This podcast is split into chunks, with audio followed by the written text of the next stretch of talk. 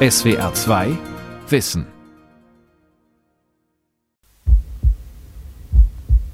Ja, ich denke, Blut ist tatsächlich eine ganz besondere Flüssigkeit. Junges Blut fließt in die alte Maus und die wird tatsächlich auf eine Art verjüngt. Es gibt Zellen, es gibt lösliche Bestandteile, es gibt das Plasma, in dem die ganzen Sachen rumschwimmen. Wir trinken das Blut Christi, um an seiner Unsterblichkeit teilzuhaben. Blut, Lebensspender, Abwehrkraft und Jungbrunnen von Volkhard Wildermuth. Ein kleiner Schnitt, ein paar rote Tropfen, schnell vergessen. Dabei ist Blut so viel mehr als nur eine farbige Flüssigkeit. Es ist ein hochaktives Organ, ein Hightech-Produkt der Biologie. Wer seine Geheimnisse kennenlernen will, beginnt am besten hier. Hallo, na, Sie möchten gerne hier bei uns spenden? Ja, genau. Das ist ja sehr schön. Ein Einkaufszentrum in Berlin Mitte. Hier beginnt der Weg des Blutes. Zwischen Modeshops und Fastfood-Ständen betreibt das Deutsche Rote Kreuz ein Spendezentrum. Ich habe so ein bisschen mitbekommen, dass gerade Knappheit herrscht und wollte eh schon immer mal wieder Blut spenden. Und haben Sie eine begehrte Blutgruppe? Ja, null positiv. Nicht ganz Universalspende, aber ganz gut. Ich habe das hier gesehen, als ich hier shoppen war zufällig und dachte dann, ja, wenn es jemand helfen kann, so, dann probiere ich es mal aus. Und jetzt bin ich zum ersten Mal hier. Weil ich schon immer spende. Ich gar nicht weiter darüber nachgedacht. Also ich gehe regelmäßig und hoffe, dass ich damit irgendwie auch anderen helfen kann. Mein Name ist Lulis, ich bin die Ärztin hier heute vor Ort und habe gehört, das ist Ihre erste Spende heute auch. Genau. Sieht erstmal gut soweit aus. Nehmen Sie sonst andere Medikamente ein, außer eben? Nee, das ist nur, ich habe. Erstmal kommt der Gesundheitscheck. Die Überprüfung von Blutdruck und Hämoglobinspiegel sollen vor Komplikationen bei der Spende schützen. Fragen nach dem Sexualverhalten, Fernreisen, Tattoos, die potenziellen Empfänger und Empfängerinnen. So werden mögliche Infektionsrisiken ausgeschlossen. Nein. Viel trinken und essen vor der Spende ist super wichtig. Ja? Wir nehmen nämlich einen halben Liter Blut von Ihnen ab, was relativ viel ist in kurzer Zeit. Wie viel ist denn das im Verhältnis zu der Menge, die ich so in meinem Körper habe? Also ein durchschnittlicher Mensch hat fünf bis sechs Liter im Blut. Das ist natürlich immer abhängig, ob Mann, Frau, groß, klein. Also ein bisschen weniger als 10 Prozent ist schon eine Menge. Genau, das ist schon eine Menge, aber auch nur gerade so, dass sie auch trotzdem noch gut durch den Tag kommen. Und schon wird's ernst. Und jetzt fangen wir an. Ich guck mal weg. Okay, es läuft schon rot runter. Ja. Erst in eine kleine Abteilung für die Tests auf Bakterien oder Viren und dann in den großen Beutel. Darin schwappt schon etwas Zitratlösung. 1914 wurde entdeckt, dass sie die Gerinnung verhindert. Davor konnte Blut nur direkt von Ader zu Ader übertragen werden. Dank Zitrat lassen sich die Spenden einige Tage lagern und vor allem exakt dosieren. Ist fertig? Ist fertig. Super. Ging ja schneller als gedacht. Ja, 7 Minuten 45. Sieht wirklich prall gefüllt aus. Ist es. Sind 500 Milliliter. Und gehen alle rausziehen. Wie fühlen Sie sich? Ich fühle mich gut, kein Problem. Das Blut aus Berlin wird nach Dresden geschickt. Am Institut für Transfusionsmedizin des DRK verarbeiten Dr. Matthias Jonsen und sein Team im Jahr um die 300.000 Blutspenden. Als erstes werden sie sorgfältig verpackt und in eine Zentrifuge gelegt. Es geht um die roten Blutkörperchen, die Erythrozyten. Die macht 3500 Umdrehungen pro Minute. Das ist immer schon Wahnsinn, was da für eine Kraft auf so einen Erythrozyten wirkt. Da stellt sich ein Elefant drauf und der Erythrozyt geht nicht kaputt. Das ist immer wieder faszinierend. Was passiert dann sozusagen? Die ganzen Zellen, was passiert mit denen? Genau, wenn dann diese Kraft gewirkt hat, dann sind die Erythrozyten in dem Beutelsystem nachher ganz unten. Der zellfreie Teil des Blutes, den wir Plasma nennen, ist dann oben im Beutelsystem und dazwischen sind die Zellen, die nicht ganz so dicht sind wie die Erythrozyten und das sind die weißen Blutkörperchen, auch Leukozyten genannt und die Blutplättchen, auch Thrombozyten genannt. Die sind in der Mittelschicht. Das Blut ist erst einmal das Logistikunternehmen des Körpers. 70 Mal in der Minute schickt das Herz eine Pulswelle bis hinauf in die Haarwurzeln und hinunter zu den Zehen. Erst geht es flott voran. Die Hauptschlagader hat einen Durchmesser von rund drei Zentimeter. Die feinsten Kapillaren im Gewebe messen nur Mikrometer. Um da durchzupassen, muss sich selbst ein rotes Blutkörperchen verformen. Rund 100.000 Kilometer lang ist das Gefäßnetz des Körpers. Hier wird just in time und überall hingeliefert. Alles andere wäre fatal. Blut ist tatsächlich ein Lebenssaft auf ganz vielen Ebenen. Die ganzen im Darm aufgenommenen Stoffe, die werden in die Organe gebracht, Zucker vor allem, Fette, also der gesamte Kreislauf läuft über das Blut, unsere Blutbahnen ab. Wir haben im Blut Eiweißstoffe, die werden im Wesentlichen in der Leber gebildet. Entscheidend ist hierfür das Blutplasma. Blut besteht zur Hälfte aus Plasma, erklärt Professor Thorsten Tonn, medizinischer Geschäftsführer beim DRK Blutspendedienst Nordost. Der Rest besteht aus Zellen. Die roten Blutkörperchen oder Erythrozyten transportieren den Sauerstoff von der Lunge ins Gewebe. Sie verleihen dem Blut die Farbe. Eher dunkelrot, wenn sie voll Sauerstoff von der Lunge kommen, hellrot, wenn es zurück aus dem Körper Richtung Herz geht. Erythrozyten stellen 95 Prozent der Blutzellen. Der Rest sind vor allem Thrombozyten, Blutplättchen. Zusammen mit Gerinnungsfaktoren aus dem Plasma verschließen sie Wunden. Schließlich gibt es noch die weißen Blutkörperchen oder Leukozyten, gering an Zahl, aber entscheidend für die Gesundheit. Das Blut ist ja auch Träger unter anderem unserer Abwehrzellen und auch unserer Abwehrkörper. Das heißt, das Blut hat auch eine wichtige Rolle in der Immunabwehr. Plasma, rote und weiße Blutkörperchen, Blutplättchen. All das hat die Zentrifuge im Dresdner Zentrum für Transfusionsmedizin aufgetrennt. Matthias Jonsen nimmt einen Beutel mit roten Blutkörperchen und rüttelt etwas.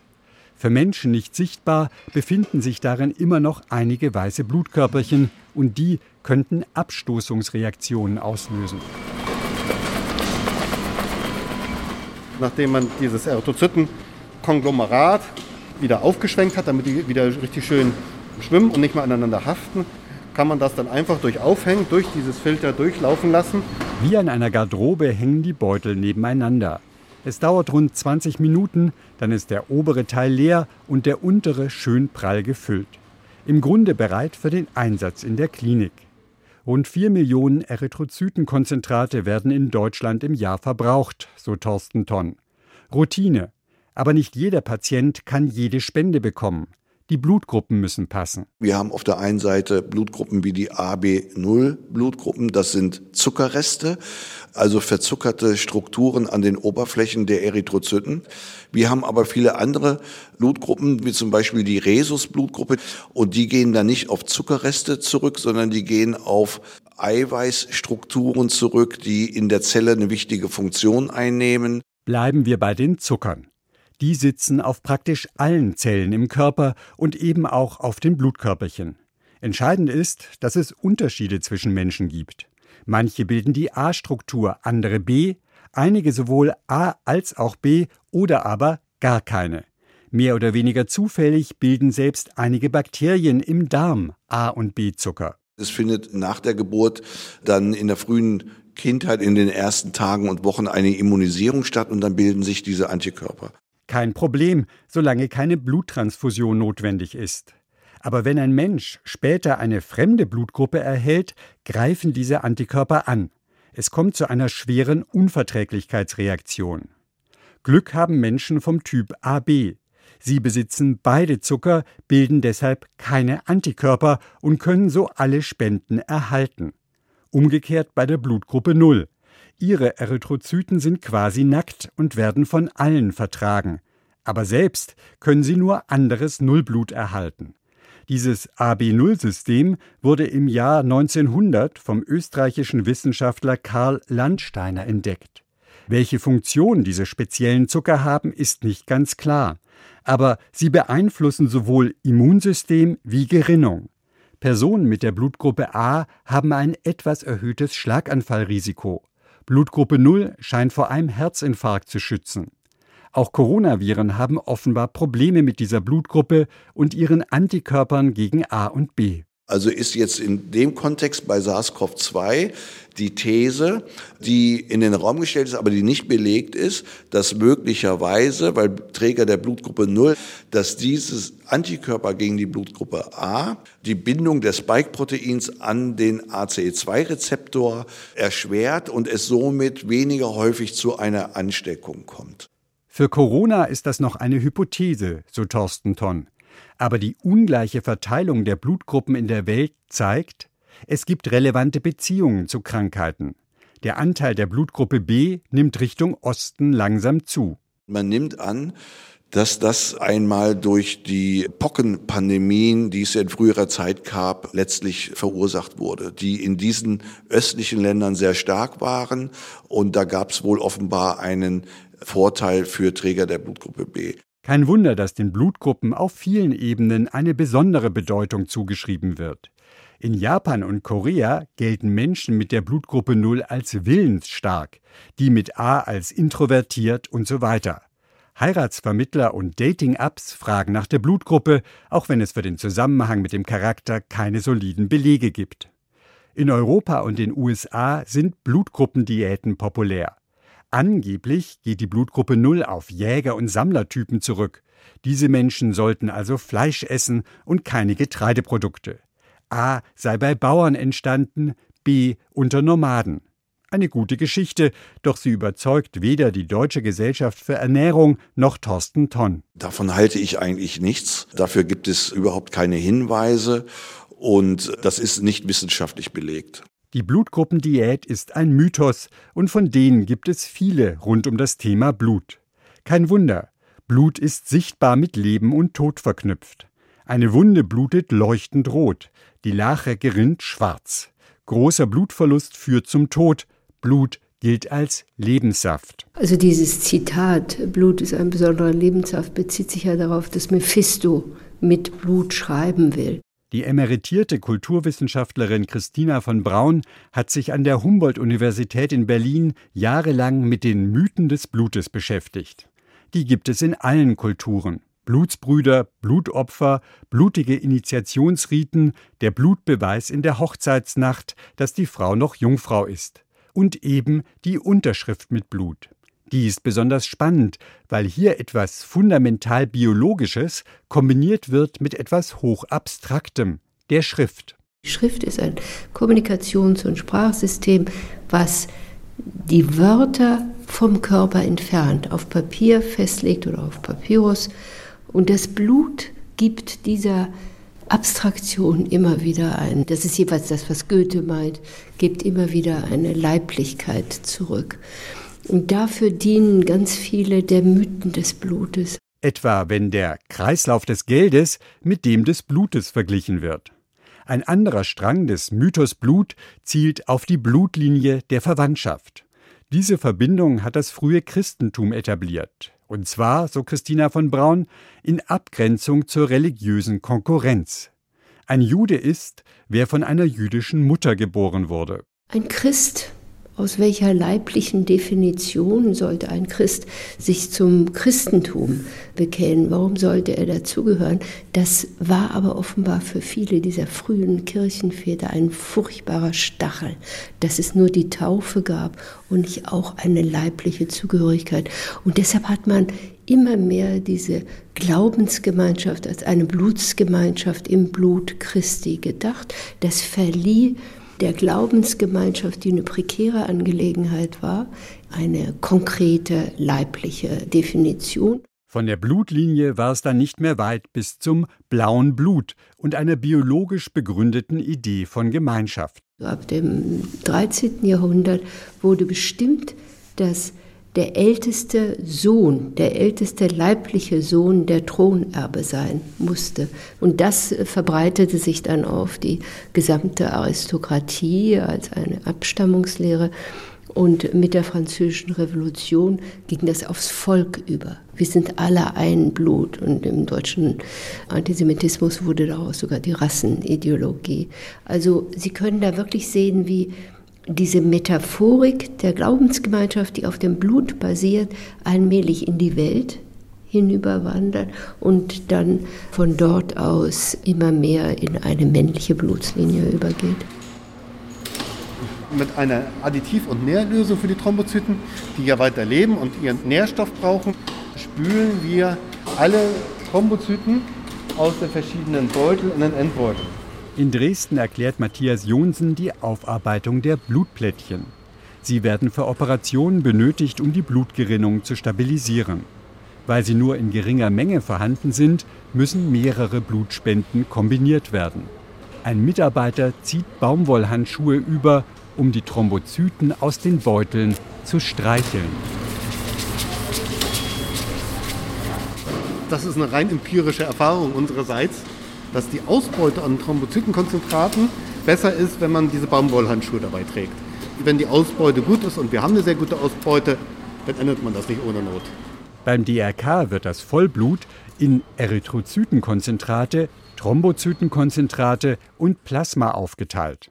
Das hat praktische Gründe. Plasma lässt sich einfrieren und lange lagern. Blutplättchen dagegen halten sich nur vier Tage. Sie müssen ständig nachgeliefert werden. Im OP kombiniert das medizinische Personal dann die verschiedenen Bestandteile, denn am Ende funktioniert das Blut als Einheit. Das einzige Element, das in Dresden aussortiert wird, sind die weißen Blutkörperchen. Sie könnten Abstoßungsreaktionen auslösen. Diese weißen Blutzellen, das sind tatsächlich die Zellen, die größtenteils zum Immunsystem gehören.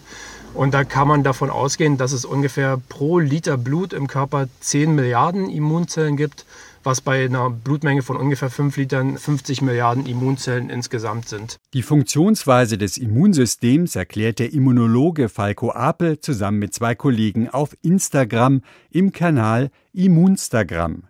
Eine erste Verteidigungslinie bilden Fresszellen, die Tag ein Tag aus nach Anzeichen von Bakterien oder Viren Ausschau halten. Es gibt aber auch die T-Zellen, die durch eine Infektion oder eine Impfung ganz gezielt auf einen Erreger wie SARS-CoV-2 aufmerksam werden und ihn dann überall erkennen können. B-Zellen wiederum greifen nicht selbst an, sie produzieren hochspezifische Antikörper, die Eindringlinge binden, blockieren und für den Abbau markieren. Wie sie derart passgenau werden können, erklärt Falco Apel am Beispiel des Tetanusgiftes. Der Antikörper besteht aus vier Fragmenten insgesamt und diese Fragmente sind nochmal aus verschiedenen oder werden aus verschiedenen Gensegmenten gebildet. Man darf sich jetzt nicht vorstellen, dass es, sagen wir mal, automatisch eine B-Zelle gibt, die sich vorgenommen hat oder darauf programmiert wurde, das Tetanustoxin zu erkennen, sondern einfach in all diesen möglichen Kombinationen, wie diese Gensegmente miteinander kombiniert werden können und wie ein Antikörper daraus entsteht, ist eine dabei, die, sagen wir mal, mehr oder minder zufällig an dieses Tetanustoxin binden kann. Bei einer Tetanusinfektion vermehrt sich diese Zelle dramatisch und passt ihre Antikörper dabei weiter an das Tetanusgift an. In dem Fall einer Infektion ist es so, dass die Antikörper mit das häufigste Protein sind, was man überhaupt im Blut finden kann. Und damit machen sie einen großen Anteil aus. Wenn alles gut geht, reicht das aus, die Infektion abzuwehren. Das Immunsystem beseitigt Tag für Tag Keime und auch Krebszellen im Frühstadium. Ohne diesen Schutz wäre unser Überleben nicht möglich. Gelegentlich aber greifen die Abwehrzellen des Blutes auch gesundes Gewebe an. Gar nicht so selten, wie man vielleicht denken sollte. Also insgesamt leiden 5 bis 8 Prozent der Menschen an Autoimmunerkrankungen. Diabetes Typ 1, Rheuma, Multiple Sklerose, Schuppenflechte. Das sind alles Autoimmunkrankheiten. Meistens aber machen die Abwehrzellen, was sie sollen. Sie halten den Körper gesund. Wir haben hier hinten jetzt noch das Plasma, also den flüssigen Bestandteil. Es kommt auf Backbleche. Wir nennen sie dann natürlich auch Einfrierbleche. Und dann wird das in ein Einfriergerät gebracht, um möglichst schnell von den plus 22 Grad, die es jetzt hier hat, auf unter minus 30 Grad zu bringen. Das Plasma wird wirklich eingefroren und dann ja. gefroren zu den Kliniken auch gebracht. Ja, genau. Der Vorteil im Plasma, da sind keine Zellen drin, die kaputt gehen beim Einfrieren. Und wir geben sehr viel Mühe darauf, dass in dem Plasma alle da drin enthaltenen Proteine zwischen Spende und fertigem Einfrieren immer noch in der gleichen Form bleiben, wie sie ursprünglich vorgelegen haben. Ja?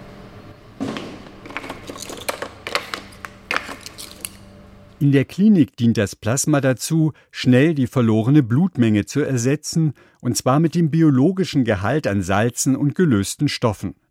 Blutplasma ist aber auch ein Rohstoff für die Pharmaindustrie, denn es enthält wichtige Eiweißstoffe. Ein Beispiel sind Gerinnungsfaktoren für Menschen wie Karl-Heinz Röcker aus Märklingen.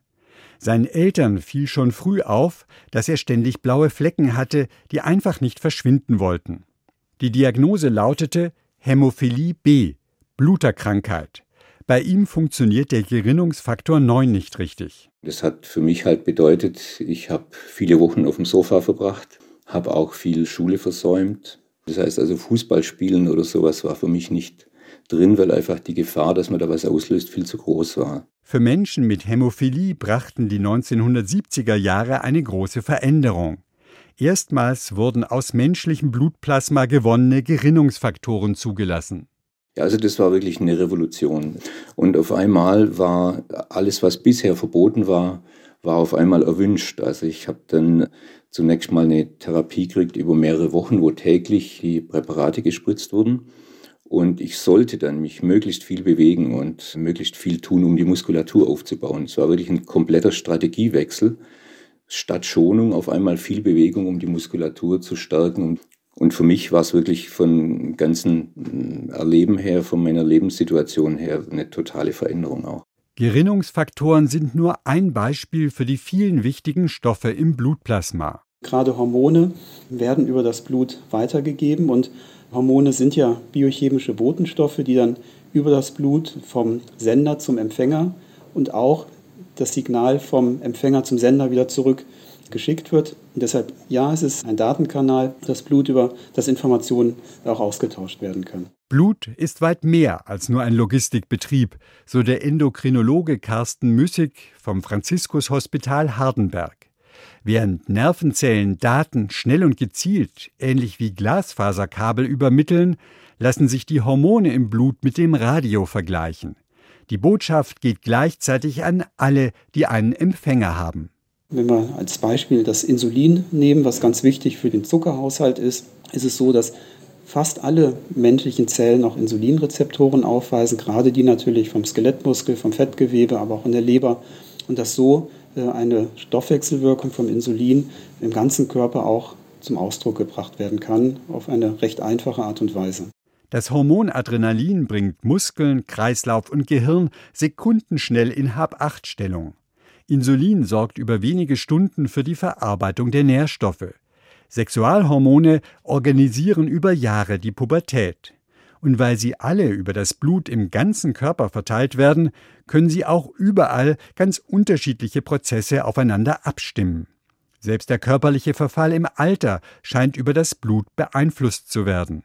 Wissenschaftler haben die Blutgefäße alter und junger Mäuse verbunden.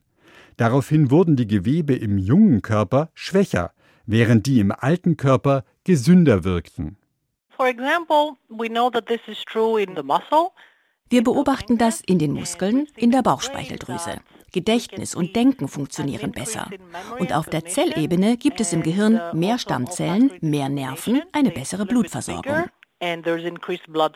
Die Stammzellexpertin Lida Katsimpardi kennt den positiven Einfluss des jungen Blutes. Für den gibt es mehrere Erklärungen. Vielleicht verdünnt es einfach nur schädliche Faktoren im Blut der alten Mäuse. Es könnte aber auch an Botenstoffen liegen, die im jungen Blut in größerer Menge vorliegen. Am Institut Pasteur in Paris untersucht Lida Katsimpardi ein Eiweiß namens GDF11. Wenn man alten Mäusen GDF11 gibt, bilden sich einige Aspekte des Alterns zurück. Kürzlich konnten wir nachweisen, dass sich Gedächtnis und Aufmerksamkeit verbessern. Auch der Stoffwechsel wird durch GDF11 verjüngt. Die Mäuse nehmen ab, ohne weniger zu essen.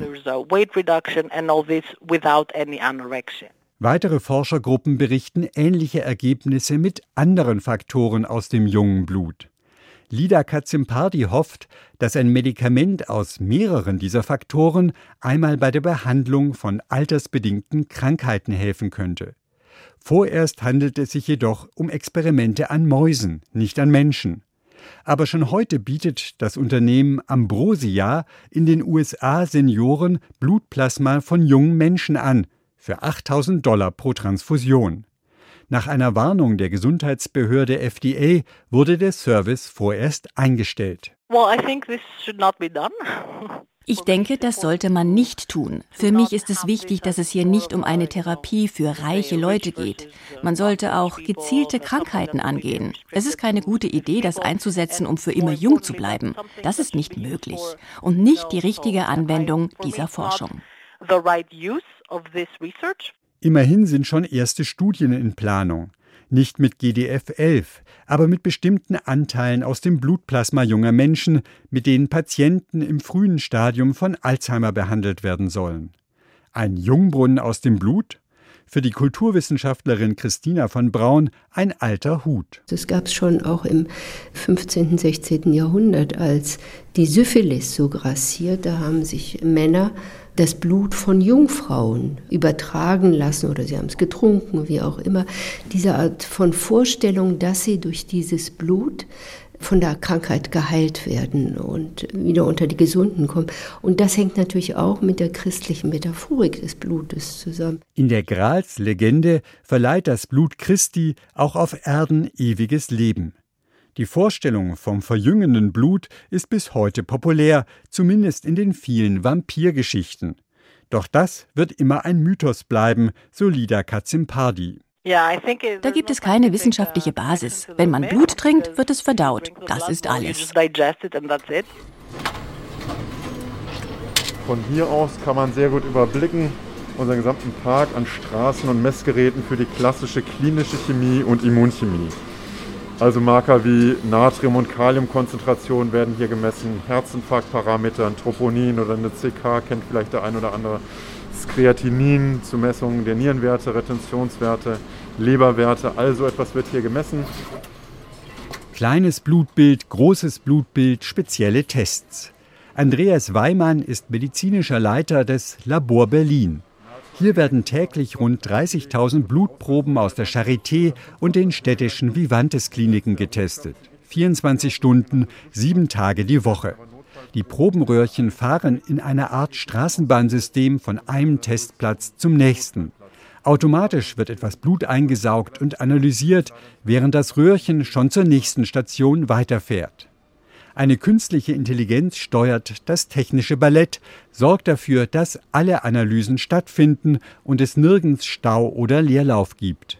Notfälle wie ein Herzinfarkt bekommen Vorfahrt. Wir können garantieren, dass wir immer unterhalb einer Stunde einen fertigen Befund, einen validen Befund erstellen. Oft sind wir im Bereich etwa einer halben Stunde, was diesen Immunchemie- oder klinischen Chemieparameter angeht. Das Labor Berlin bietet rund 6500 verschiedene Tests an. Dazu kommen Spezialuntersuchungen, die hier zum Teil neu entwickelt werden. Im Blut spiegelt sich Krankheit oder Gesundheit des ganzen Körpers wider. Jedes einzelne Organ finden wir im Organ Blut. Wenn ich also eine Frage habe, wie geht es Ihrer Niere heute oder Ihrer Leber oder selbst Ihrem Gehirn, kann ich das im Blut ganz gut ablesen. Können Sie auch was über meine Gefühlslage sagen? Also diese Botenstoffe sind wirklich nur lokal, kommen dann nicht über die Blut-Hirn-Schranke. Die geringen Mengen, die ins Blut gelangen, die wären nicht wirklich aussagekräftig für Ihr Gehirn. Eine wichtige Aufgabe auch im Labor Berlin ist, Infektionen mit Bakterien oder Viren nachzuweisen. Eine Blutspende wird erst freigegeben, wenn die Tests auf HIV, Hepatitis und die Syphilis negativ sind. Das Risiko für die Patientinnen und Patienten, die eine Blutspende erhalten wollen, bestehe also nicht darin, sich eventuell zu infizieren, sondern erst gar keine Transfusion zu erhalten, sagt Thorsten Tonn, der medizinische Geschäftsführer beim DRK Blutspendedienst Nordost. Wir hatten jetzt tatsächlich ja in der Vergangenheit, in den vergangenen Wochen massiven Engpass in der Versorgung und das hat dann dazu geführt, dass Operationen verschoben wurden. Für Blut gibt es noch keinen Ersatz.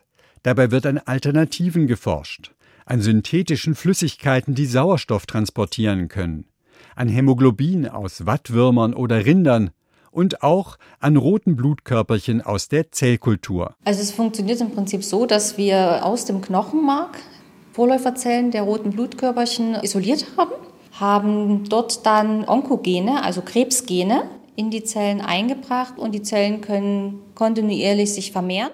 Erklärt die Dresdner Ärztin Romy Kronstein-Wiedemann. Wenn genug Zellmaterial vorhanden ist, werden sie in rote Blutkörperchen umgewandelt. Dabei verlieren sie ihren Zellkern. Die Krebsgene sind im Endprodukt also gar nicht mehr enthalten. Bis das auch verlässlich und im Großmaßstab funktioniert, sind noch etliche Hürden zu überwinden. Also ich sage mal so, aufgrund der Fortschritte, die wir jetzt schon machen können, denke ich schon, fünf Jahre ist zumindest realistisch. Also es macht keinen Sinn, das für die Allgemeinbevölkerung zu machen, weil das kann man einfach nicht bezahlen, weil so ein Produkt würde in die 10.000 Euro gehen. Es gibt aber Menschen mit so seltenen Blutgruppen, dass es für sie gar keine passenden Spenden gibt. Ihnen könnten gezüchtete Erythrozyten helfen. Zukunftsmusik. Auf absehbare Zeit aber führt kein Weg vorbei an der klassischen Blutspende.